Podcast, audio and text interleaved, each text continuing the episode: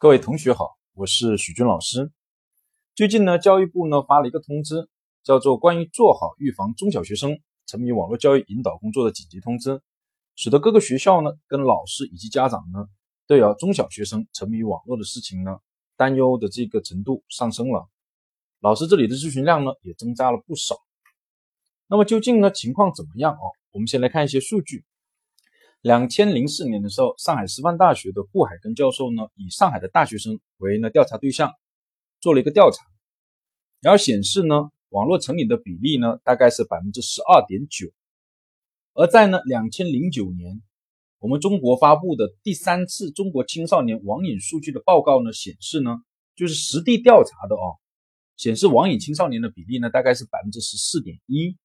而网络调查的数据呢，则是百分之十九点九。比例呢是越来越高，然后又过去了这么多年，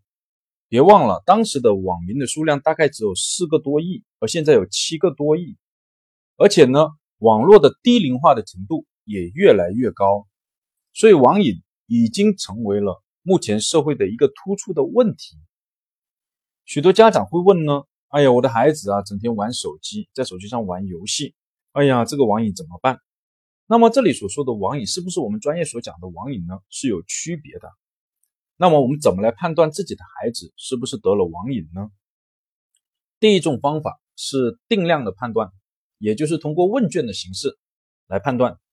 那么问卷呢是比较专业的，一般呢要去咨询专业的心理咨询人员来完成，家长呢是很难呢实现的。那么第二种呢叫定性的判断，家长呢可以参考。定性判断的标准呢，不同的学者的研究内容呢不一样，包括呢国外最早研究的 g i m b e r Young 博士，以及 Baird、Wolf，以及国内的台湾的陈淑慧、华师大的崔丽娟、北京军区总院的陶然，还有呢武汉的陶宏开、上海师范大学的顾海根，这些学者的研究呢都有些区别。经过呢分析整理。以及在上海治疗网瘾的实证，总结出以下的定性标准。如果你的孩子在三个月内出现了以下的这些症状，可以视为网瘾。第一个标准叫上网时间，平均一天非工作非学习上网的时间超过六个小时，而且打破了生理作息。以前接触过的个案呢，这些网瘾的孩子每天上网的时间往往都在八个小时以上，而且往往是玩到呢游戏或者上网一直上到晚上的五六点钟，在这个时候最困的时候睡着，然后一觉呢又睡到了大中午。第二个标准呢叫耐受力上升，为了达到呢相同的满足感，而不断的增加上网的时间和次数。以前呢玩一个小时就会感觉很爽。现在要玩到一个半小时，甚至两个小时，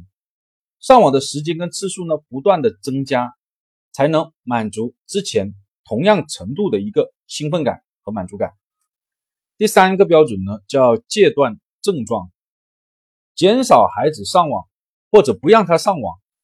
孩子就会出现明显的不适或异常的生理心理症状，比如说焦虑、烦恼、抑郁。情绪持续的低落，失眠睡不着，吃不下饭，这也疼那也疼，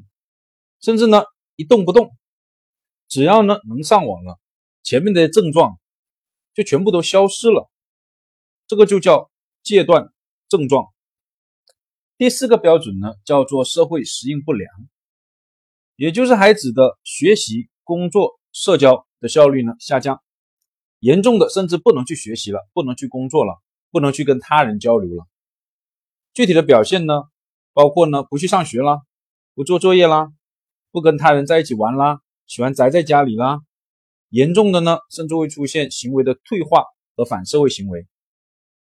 行为的退化呢，是指呢出现了和实际年龄要小的年龄才会出现的行为。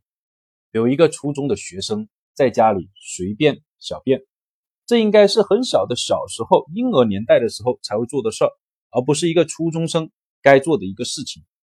反社会行为呢，主要是指违法犯罪，比如说攻击他人、偷抢等等。第五个标准呢，叫做强迫症状，表现为呢明知道不应该上网，但是依然控制不了这种上网的冲动和欲望。曾经呢试图去改变，但呢大多以失败告终。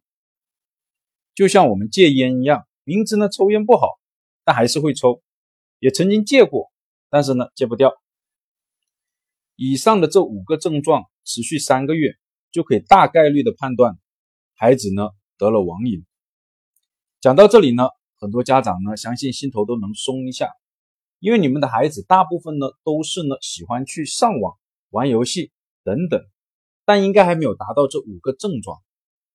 但是千万不能掉以轻心，要防微杜渐，防止呢量变到质变。网瘾呢不是一个意识层面的问题，不是谈谈心、教育教育就可以解决的，它是一个潜意识层面的问题，跟原生家庭以及孩子小时候的心理创伤呢有很大的关系。